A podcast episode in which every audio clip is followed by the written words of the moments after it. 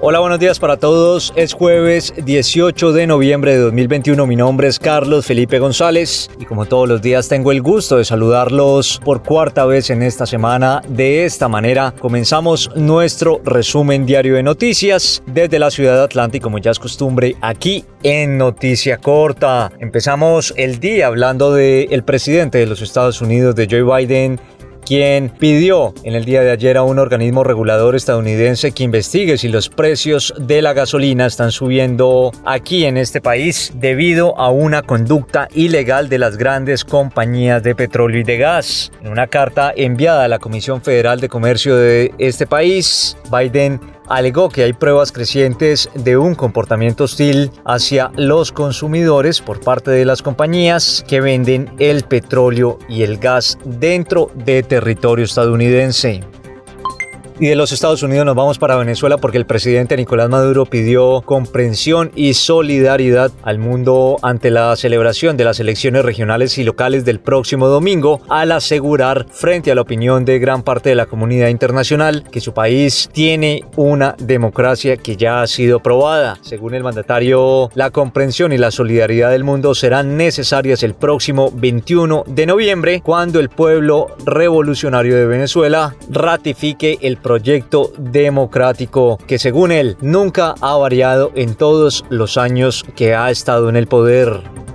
Y de Venezuela nos desplazamos al sur de nuestro continente, nos vamos para Argentina porque el fiscal de las causas Otesur y los sauces en las que se investiga el presunto lavado de dinero de la vicepresidenta y expresidenta de ese país, de Argentina, Cristina Kirchner, pidió que se rechace el sobreseimiento solicitado por la defensa y se avance con el juicio oral, según confirmaron fuentes judiciales. Las dos causas son procesos similares relacionados con supuesta corrupción y lavado de dinero de la familia Kirchner y en las que además a Fernández también se le investiga a sus hijos Máximo y Florencia que tuvo con el fallecido expresidente Néstor Kirchner.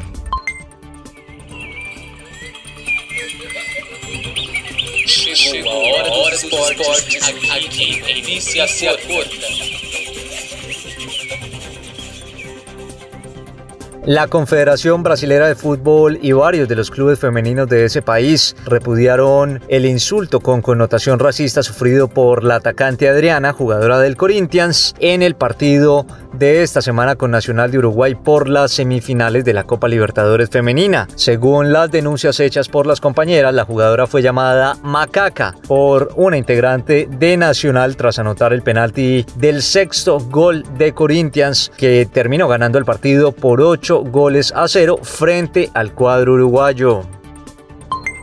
Y hablando de uruguayos, el uruguayo Leo Dan González será el árbitro principal del bar en la final de la Copa Suramericana que disputarán los equipos de Brasil Atlético Paranaense y Bragantino el próximo sábado 20 de noviembre en Montevideo. Según informó la Confederación Suramericana de Fútbol, González sustituirá a su compatriota Andrés Cuña, quien fue suspendido por tiempo indeterminado a raíz de todos los errores cometidos en el encuentro de eliminatorias de esta semana disputado entre Brasil y Argentina en la ciudad de San Juan, en Argentina. Esa es toda la información por ahora. Nosotros los invitamos a que ingresen a nuestra página de internet www.noticiacorta.com para que puedan estar informados de todo lo que pasa en el mundo a cualquier hora y desde cualquier lugar. Por supuesto, al mejor estilo de noticia corta de manera clara, corta y sencilla. Los invitamos a que nos sigan a través de iTunes, de Google Podcast y de SoundCloud y por supuesto a través aquí en el estado de Georgia de la Constitución Sentida Digital Radio. Eso es todo por ahora. Feliz resto de día jueves para todos.